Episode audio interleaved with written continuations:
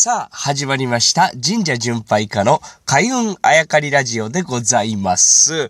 113回目。今回はですね、オウスについてお話をさせていただきたいと思います。オウスですね。まあ、何々、ウォーの時のウォーを一番最初に書いたりしますんで、ウォウスと言ったりしますけど、まあ、簡単に言いますと、オウスでございます。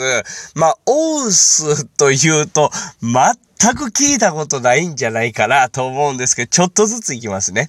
えー、オウスのお兄ちゃん。オウスのお兄ちゃんはですね、オウスと言います。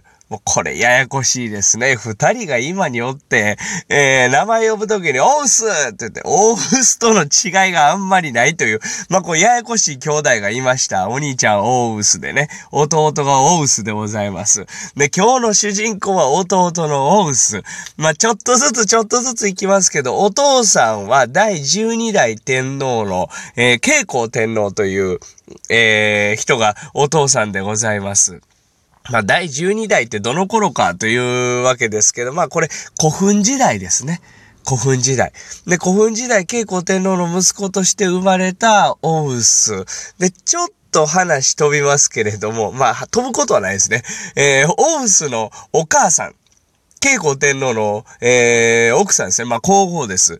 で、オウスのお母さんはですね、なんと、関西地方出身でございまして、で、お墓、まあ、お墓はこの、皇族方、まあ、天皇をはじめ皇族方のお墓のことをですね、ミササギと言いますが、え、領、領という字ですね。え、なんとか領とかね、えっ、ー、と、まあ、言ったりしますけれども、あとは、領南とかね、領北とか学校の名前で結構領というのがついてますけど、あれ、一文字で、ミササギと呼びます。で、その、オウスのお母さんですね、慶光天皇の皇后のミササギは、なんと佐々木優太出身地である兵庫県加古川市にあるんですね。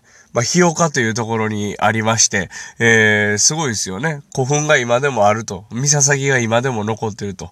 まあ、佐々木優太はちょっと少し縁を感じてるんですが、まあ、話を戻しましょう。オウスでございます。で、えー、前回ですね、日本書紀と古事記、えー、まあ、古事記と日本書紀ですね。えー、この違いについて、えー、ざっくりとお話をさせていただいたんですが、えー、まあ、書かれていることっていうのはほとんど一緒なんですけれども、表記が違ったりするんですよというお話でしたが、このオウスに限ってはですね、全く違う性格で書かれているわけです。えー、古事記では、オウスはもうちょっと手つけられへんよ、この人と。で、暴れん坊やし、言うこと聞かへんし、いろんなこと勝手にやるし、ちょっと、困りましたね、というふうに書かれてるんです。天皇の、子供ですからね、そういうふうに書くかという感じもありつつ、まあ、古事記、国内向けのものにはそう困った人でしたと書かれている。ただ、日本書紀ではですね、めちゃくちゃいい人ですと。で、英雄ですと。おもういろんなことやってくれました。しかも、慶光天の、自慢の息子ですとおっしゃってましたと書かれているらしい。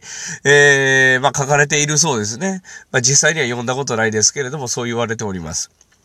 ここまでですね、えー、一人の人のですね、性格が違うもんかというぐらい別人に書かれているそうですね。さあ、このオウス、もう今日何回オウスと言うねんっていう感じですけど、オウス、まあこれ名前がとあるところで変わるんですね。ただ、生まれた時はオウスなんですけど、えこう、名前が変わった時点で、皆さんにはよく知られている、えー、人に、えー、なるわけですね。多分これ日本人でこの名前聞いたことない方いらっしゃらないんじゃないかなという感じ。さらにこの神社巡拝家の開運あやかりラジオでも、え、何回か登場しております。